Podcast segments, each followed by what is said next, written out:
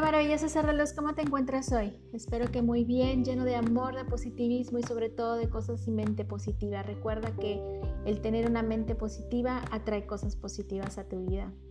En este momento voy a platicar contigo sobre una pequeñísima reflexión llamada Las dos formas de ver las cosas.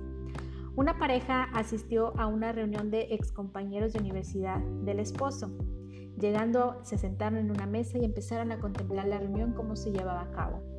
En eso la esposa se sienta y ve y observa sobre la mesa de enfrente y ve a una mujer que está toda deshilachada y toda, digamos, al punto de estar borracha. La mujer le pregunta a su marido, ¿la conoces? Y él contestó con un suspiro, sí, es mi exnovia.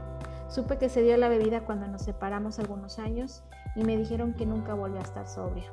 Dios mío, exclamó la mujer, ¿quién diría que una persona puede estar celebrando tanto tiempo su vida? Moraleja, amiguitos. Siempre hay dos maneras de ver las cosas. El esposo veía a su excompañera con una tristeza porque se sintió causante de su desgracia y la esposa lo vio como una celebración. ¿Qué te parece?